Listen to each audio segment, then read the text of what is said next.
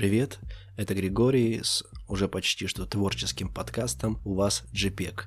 И я digital -художник, a.k.a. иллюстратор всякой байды, работаю на постоянной основе с подкастами и периодически принимаю участие в других проектах. Ну а теперь еще и время от времени мелькаю лично тут, на подкаст-платформах, чтобы рассказать начинающим графическим фрилансерам и, конечно же, не только им, о всяких интересностях из мира изобразительных видов творческой деятельности – с недавнего времени подкаст охватил уже все удобные и популярные платформы, такие как Apple Podcast, Spotify, Яндекс.Музыка, Google Podcast и YouTube.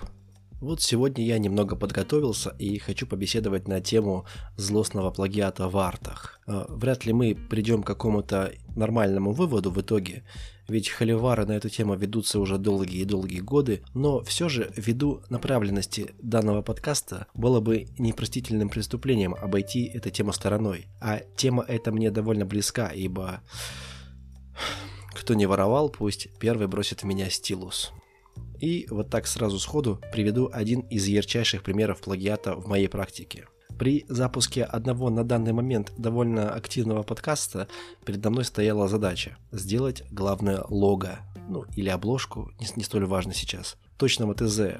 ТЗ – это техническое задание, Точного ТЗ у меня не было, была лишь какая-то абстрактная идея и известна была направленность подкаста. Как водится, я много думал, перебирал разные идеи и искал источник вдохновения. У меня это обычно происходит так. Вечером я лезу в Google в поисках вдохновения этого самого, ищу картинки, какие-то фотки по ключевым словам, много пересматриваю страниц и вот так рождается основная идея, которая, конечно, в процессе может и видоизмениться уже сотню раз, но все в зависимости от предпочтений заказчика. Однако это уже не так важно.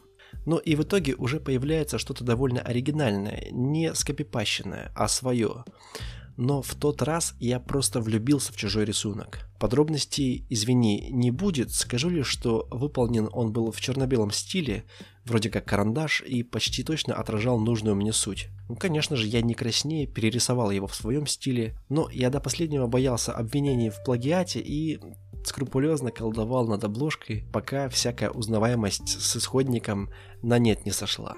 Замысел остался тот же, но визуал теперь был уже абсолютно свой. Я остался доволен, хоть совесть и грызла потом на протяжении долгого времени. И об этом я, разумеется, сообщил заказчику, так как я честный. А, автор подкаста, в принципе, против не был, однако, когда этот проект начал набирать какую-то аудиторию, мы все же решили от этого варианта отказаться и, оставив саму суть, идею иллюстрации, стиль и концепция были изменены, ну, еще сильнее в другую сторону – и теперь на сегодняшний день это уже брендовая графика, которая принадлежит этому проекту, и ничего от первоисточника там не осталось. Да, я не без греха, однако можно ли меня обвинить в плагиате? Ну, так как я сам уже признался, то, наверное, да.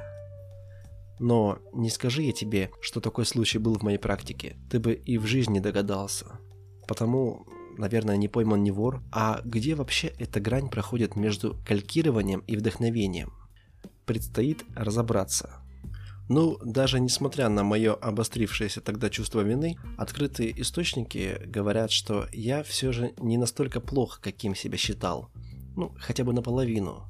Вдохновение, согласно этим же источникам, это то, что вызывает абсолютно новые мысли, которые и отражаются в совсем новой работе, в твоей работе. Это не плагиат. А вот сам плагиат – это, конечно, почти полное заимствование чужих идей. Ну и утверждение, что это все исключительно твое, и делал ты все сам.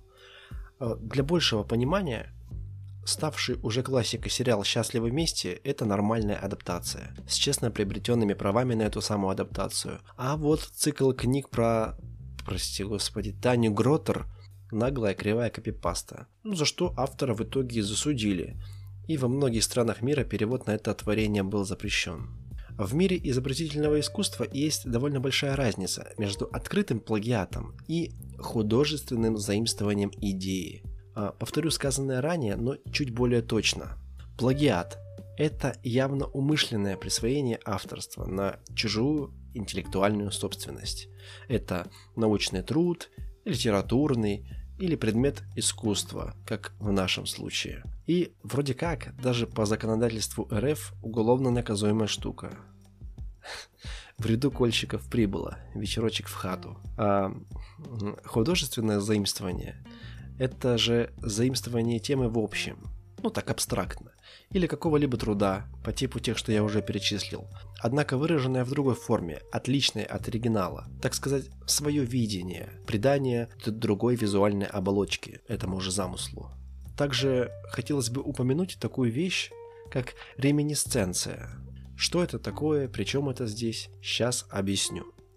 А, термин, который по идее хорошо должен быть знаком тем, кто созидает – э, ваяет какие-либо интеллектуальные труды, вроде музыки, того же изобразительного искусства, писательства и так далее. И делает это, конечно же, уже на серьезных щах, то есть профессионально, а не так, как мы с тобой. Реминисценция – слово, имеющее латинское происхождение и имеет прямое отношение к памяти, к воспоминаниям, ну, что-то типа смутного такого воспоминания или явления, наводящего на это воспоминание, или сопоставления с чем-либо. Короче, такая ненаглая отсылочка. А, в интернете нашел такой пример реминисценции в классической поэзии. У Лермонтова Михаила Юрьевича в поэме «Демон» есть строки. «Презрительным окинул оком творение Бога своего, и на челе его высоком не отразилось ничего. Вот в этих строках есть явная отсылочка. Эта фраза напоминает слова Пушкина из «Кавказского пленника». Слова такие «Таил в молчании он глубоком движение сердца своего, и на челе его высоком не изменялось ничего». А в этом стихотворении Лермонтов говорит о гибели своего великого современника, то есть самого Пушкина. Однако, конечно, образ, который раскрывается в этом стихотворении, отсылает нас совсем к другому персонажу. Но это здесь и не важно. Нам сейчас важна сама отсылочка к Пушкину. И абсолютно понятно, что плагиатом тут и не пахнет. Это скорее такое м- тонкое затрагивание потаенных струн души читателя. Он как бы умело так заигрывает с нами ну, используя, конечно, узнаваемость трудов Пушкина. И до корыстного присваивания Лермонтову, естественно, далеко. И вообще, реминисценция довольно часто встречается в трудах и самого Пушкина, и Достоевского, Цветаева, и Толстого, и других не менее великих мастеров слова. Ну, как будто это такие респекты друг другу в творчестве. А в мире изобразительного искусства одним из ярых любителей таких вещей был Сальвадор Дали. А его картина 1940 года, гуглится она как «Женские фигуры, воспроизводящие шхуну в движении», очень явно отсылает к небольшому фрагменту творения Сандро Боттичелли от 1482 года «Весна». Замечу, именно к фрагменту. Примерно одна восьмая картины – ты прикинь, настолько небольшой кусок, что я даже вообще хз, кто это подметить-то сумел. И если взглянуть на обе картины в первый раз, а точнее на картину и фрагмент, может показаться, что Дали вообще объелся грибов, когда рассматривал картину Боттичелли. Однако, присмотревшись внимательнее, ты увидишь, что сходство имеется, хоть и весьма абстрактное. Попробую примерно на словах описать, что именно там изображено. На картине Сандра Боттичелли в конкретном этом фрагменте изображены три девушки в разных позах. А, вполне приличных позах. Я не знаю, что они там делали, уже не помню. А вот на картине Сальвадора Дали а, изображены какие-то разбитые шхуны, корабли. И вот эти вот палки, мачты, какие-то паруса, Э, вот эта вот абстрактная форма, она напоминает и воспроизводит этот самый фрагмент. Если ты присмотришься, точнее, если ты посмотришь просто прямо и в лоб, ты увидишь просто эти корабли. Но если немножко посмотреть по другим углом, ты сразу же, естественно, зная первоисточник, ты сразу же узнаешь, э, на что отсылает нас Сальвадор Дали.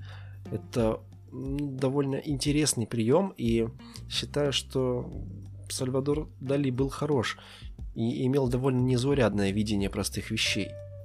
Немного приземлившись, э, так сказать, немного отойдя от мира высокого искусства, вернусь к основной теме выпуска.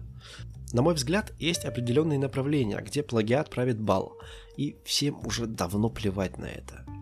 Четкий пример из мира графического дизайна. Как раз работая в студии, мне приходилось делать какую-то печатную макулатуру. Это были баннеры, визитки и прочую лабуду. Еще реже логотипы с нуля делать приходилось. Так как живу я и работаю в маленьком периферийном городке, то, то и все тренды до нас доходят не сразу. А большую часть логотипов, которая была сделана мной за тот период, я бы даже в портфолио не добавил. Я бы их стыдливо спрятал, как и остальные мои работы того периода. А местные предприниматели, они же наши заказчики, приходили с какими-то примерами, которые их и вдохновили на покупку логотипа. А примеры эти выглядели очень убого. Пестрили какой-то цыганщиной, Почти как Джон Федор, даже еще хуже. И вот потихоньку на рынок начал просачиваться пресловутый минимализм. Объем уже и цветастость стали отходить на второй план, и все пространство, видимо, заполнили спокойных тонов логотипы а-ля бородатый дровосек со смузи на дверях барбершопа или э, шрифты в стиле никому неизвестных э, в СНГ американских бейсбольных команд с 90-х и 80-х, Э, до сих пор их, кстати, как дерьма за баней, постоянно наблюдаю такие лого. И выглядят они все так, будто у них был один автор, который просто на пох менял какие-то мелкие детали и продавал все это. И что удивительно, я думал, что их в основном просто скачивают из сети, ну, то есть воруют. Но как оказалось, за них реально кто-то платит деньги. Но тут понятно, какая схема работает. Ну, по крайней мере, я так считаю. Это продается, это востребовано, значит, будем толкать трендовое. И слава Одину, я к тому времени уже там не работал, и мне не пришлось срисовывать сотню конвейерных бородачей. Кстати, о копировании своих работ э, вспомнил вот. Время от времени, если я вспоминаю об этом, то пробиваю свои рисунки через поиск по фото в Яндексе.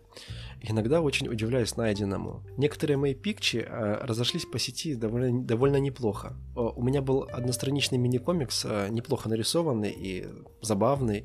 Я нарисовал его для Пикабу, и там же он хорошо расфорсился. И, как выяснилось, в итоге он уже пошел дальше. За пределы Пикабу попал на ресурсы типа полумертвого Джой-реактора, Двача и подобных. И лишь некоторые надписи на этом комиксе видоизменялись, как-то переписывались э, самими людьми, которые перезаливали эту картинку. У меня к этому претензий вообще нет. Я, я даже рад, что моя идея так расфорсилась. И это почти что даже повод для гордости. Однако также я находил некоторые свои же рисунки, которые кто-то выложил у себя в, в соцсетях под своим же авторством, типа я этим людям ничего даже и писать не стал, ведь это никакая не коммерция, это все было нарисовано мной, для себя же. Но странно то, что эти копирасты даже не удосужились мой логотип в углу подтереть. Ну, тем лучше мне. А когда я рассказывал про реминисценцию, я упомянул вскользь случай ее проявления в классике. Но также известно, что некоторые признанные великие творцы не чурались и плагиаторства. Да-да. А, вот какую инфу мне удалось найти в открытых источниках. Я не уточняю в каких, ибо тут такая же история.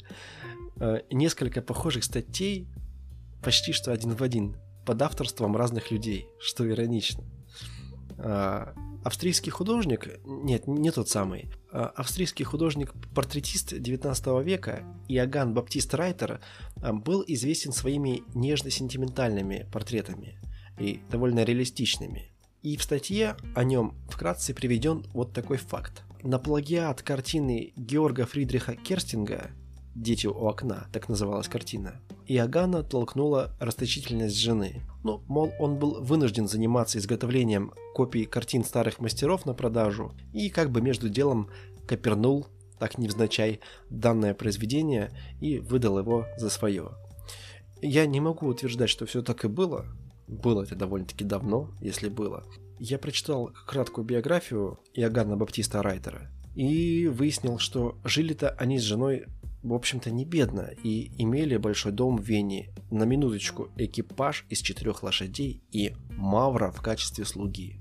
Вот это luxury. Но картина, кстати, и правда не выглядит как репродукция. Во-первых, она отзеркалена э, относительно оригинала, а во-вторых, мелкие детали были все же изменены. Но если присмотреться, да даже присматриваться не нужно, ты поймешь, что узнаваемость э, практически 90%. А подобная история приключилась с довольно известным произведением под названием «Дети, бегущие от грозы» а, за авторством нашего русского живописца 19-20 веков Константина Маковского. Кстати, эта картина сейчас занимает свое место в Третьяковской галерее, и написана она была в 1872 году. Скопирована, однако, на свой лад в 1895 году она была, интересно, не менее успешным и востребованным французским живописцем Адольфом Вильямом Бугро, и называться уже стала «Прелестная ноша». Оба варианта, что первый, что второй, изображают девушку, несущую на плечах девочку помладше и на фоне природного пейзажа. Картины очень похожи, их отличают между собой лишь образы персонажей. Если интересно, конечно, загугли. Ко всему вышесказанному есть мнение, что оригинальность – это лишь миф в нашем сознании. Мол, любая работа всегда основана на том, что уже когда-то кем-то была создана, а новая идея твоя – это микс чужих идей, ну, пропущенный через какие-то фильтры твоего сознания. Я думаю, что каждый из нас слышал подобного рода высказывания, и каждый художник хоть раз в жизни сталкивается с вопросом, откуда вы берете свои идеи, Э, честный художник всегда ответит «Я их ворую». О как. Это из книги писателя и художника Остина Клеона. Э, не буду в ее не читал, а на эту классную цитату наткнулся в процессе подготовки материала. А цитирование, кстати, не является плагиатом. Так что здесь я чист. Напоследок расскажу, что мне удалось выяснить, пошукав на известном ресурсе DTF.ru. Компания Plarium, известная такими хитами, как Raid Shadow Legends э, и Vikings War of Clans, и тем, что я их сейчас бесплатно прорекламировал, э, в конце 2016 года провела опрос среди художников, э, которые работают в геймдеве, и узнала, что они вообще думают о воровстве среди коллег по цеху. В опросе участвовало довольно много людей, это 1028 человек. Среди них были 338 иллюстраторов, 274 концепт-художника, 262 3D художника и 153 хз еще каких художника. Все они с разным стажем. И в результате опроса выяснилось, что 92% опрошенных сталкиваются с плагиатом в общем, как явлением. Из них 23% постоянно и 69% редко. А наглым воровством 90% художников считает полностью срисованный арт, как под копирку. 43% частично скопированную работу, что ну, тоже является, наверное, плагиатом. 39% считают фотобашинг с обрисовкой поверх.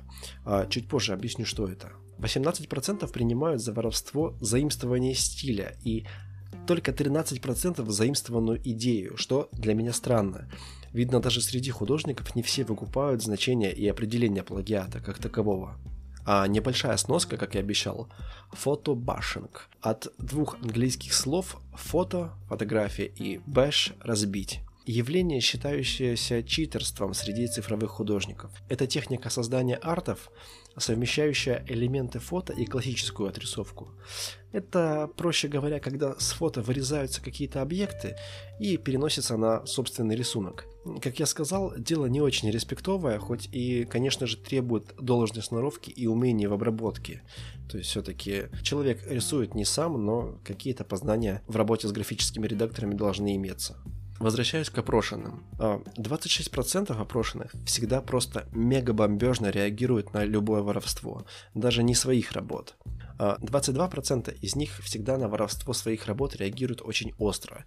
И, конечно же, уведомляют админов сайтов, где работы их размещены, чтобы, сука, забанили всех и наказали.